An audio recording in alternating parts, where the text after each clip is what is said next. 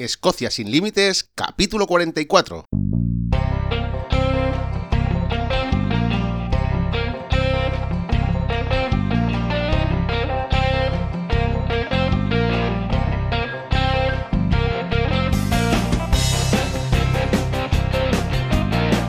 Hola, bienvenidos un viernes más a Escocia sin Límites, el podcast para los amantes de Escocia, donde hablamos sobre historia, lugares de interés, rutas y muchísimas cosas más para todos aquellos interesados en conocer, en venir a Escocia y también para todos aquellos que ya vinieron pero están deseando volver, porque Escocia es así, Escocia te atrapa.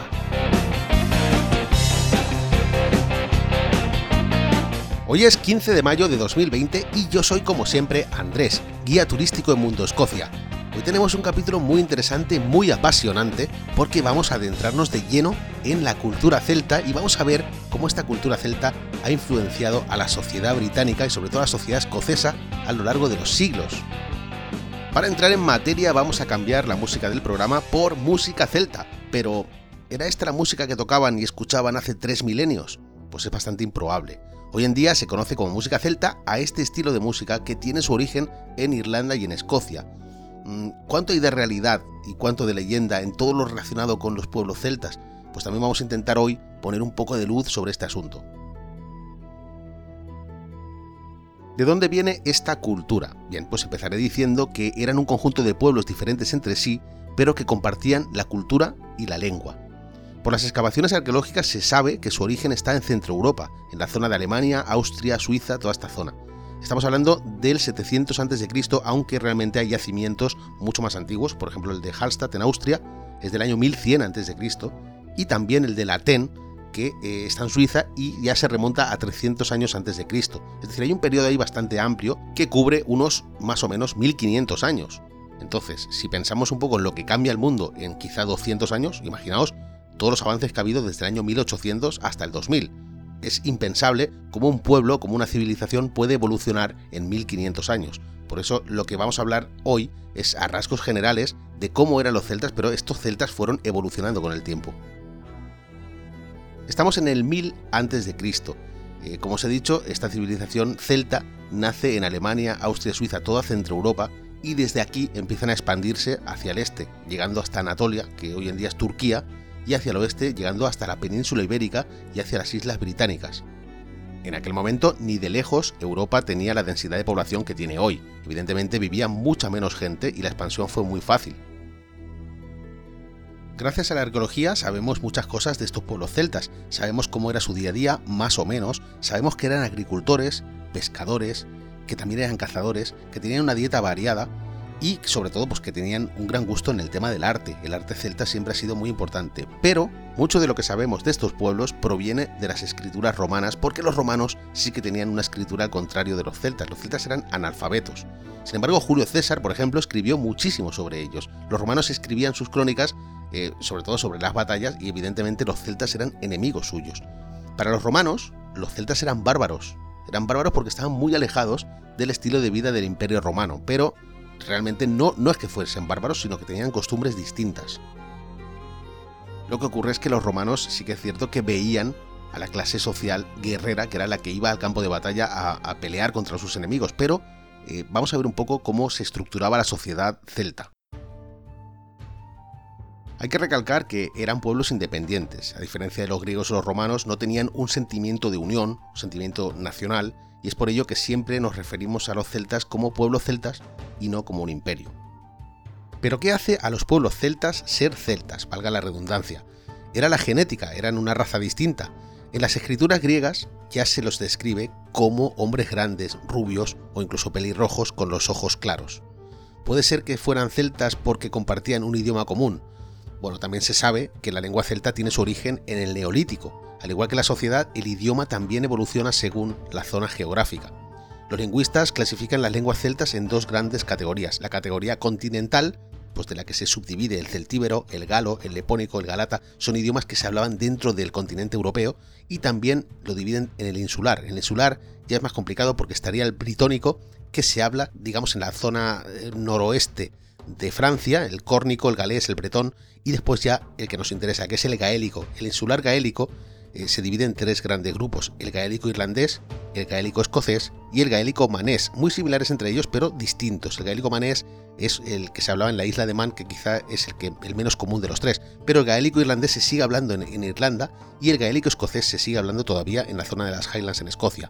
Por supuesto también el galés se sigue hablando hoy en día en Gales y además es idioma cooficial junto con el inglés. También puede ser que fuesen celtas porque compartían esa religión pagana común a todos los pueblos. Al final es una mezcla de estas tres cosas. Yo creo que es una mezcla entre el idioma, la genética y quizá también pues, eh, la religión. Al final ese, ese conjunto de cosas hace que los celtas sean celtas. Eran sedentarios, eh, se establecían en tribus o pueblos y cada tribu o pueblo tenía su propio rey o su propio jefe.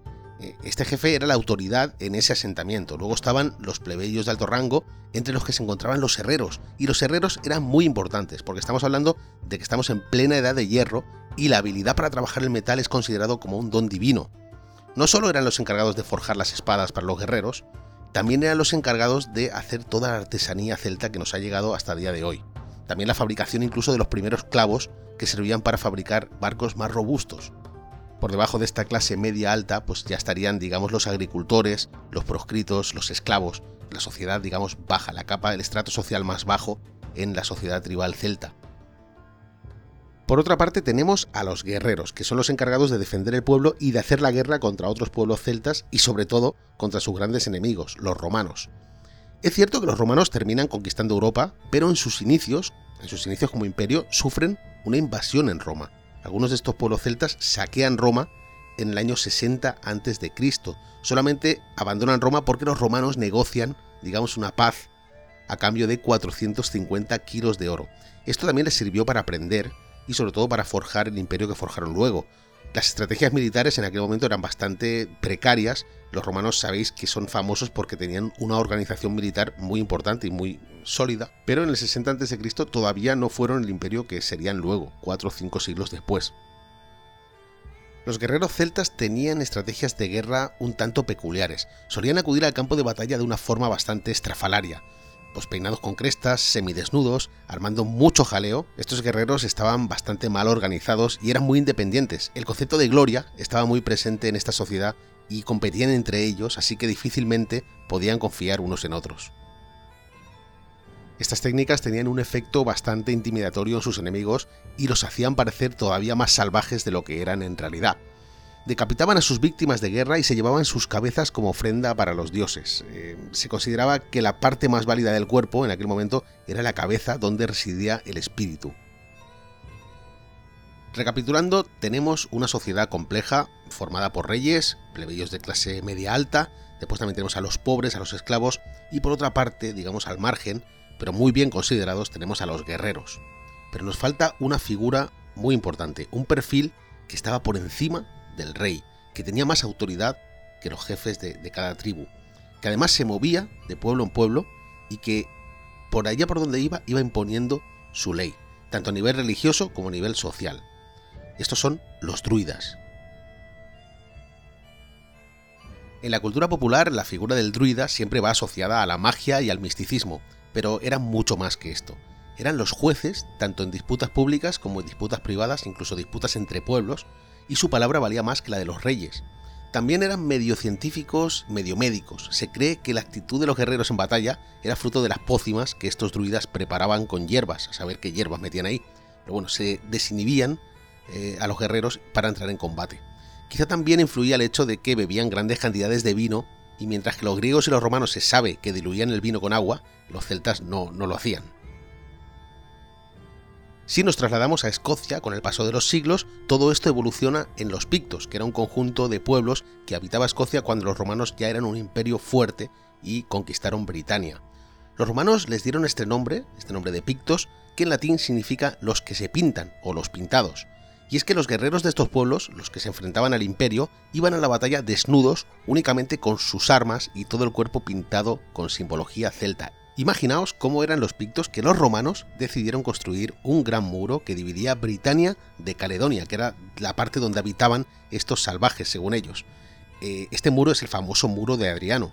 y no se sabe a ciencia cierta si los romanos decidieron no invadir la actual Escocia porque consideraban que no les interesaba a nivel estratégico o simplemente tenían muchos frentes abiertos con otros grupos celtas en Europa y decidieron trasladar ejércitos desde Britania. De esa manera, Britania quedaba más débil y decidieron construir el muro. No se sabe muy bien, pero en cualquier caso, nunca tomaron Escocia.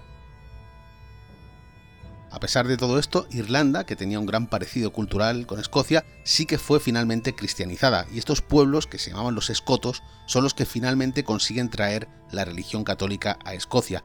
En este periodo, en torno al quinto siglo después de Cristo, junto con la llegada de la religión, llega por supuesto la escritura. El gaélico empieza a plasmarse sobre el papel y sobre la piedra. Estamos ya a comienzos de la Edad Media y los monjes celtas de este periodo nos dejan un regalo de valor incalculable, el libro de Kells, la pieza principal del cristianismo celta y por supuesto del arte ibernosajón. Se cree que el libro comienza a escribirse en el siglo V cuando San Columbano llega desde Irlanda hasta la isla de Iona, en Escocia. No se terminará hasta tres siglos más tarde de la mano de los monjes escoceses e irlandeses que vivían, que habitaban en Escocia y en Irlanda estos tres siglos, del siglo V al siglo VIII.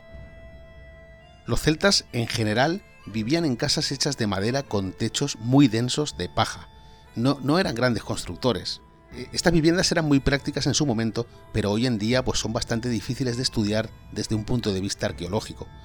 Mm, quedan vestigios celtas en Escocia, quedan vestigios importantes, quizá uno de los más importantes y populares sea el asentamiento de Musa Brock en las islas Shetland.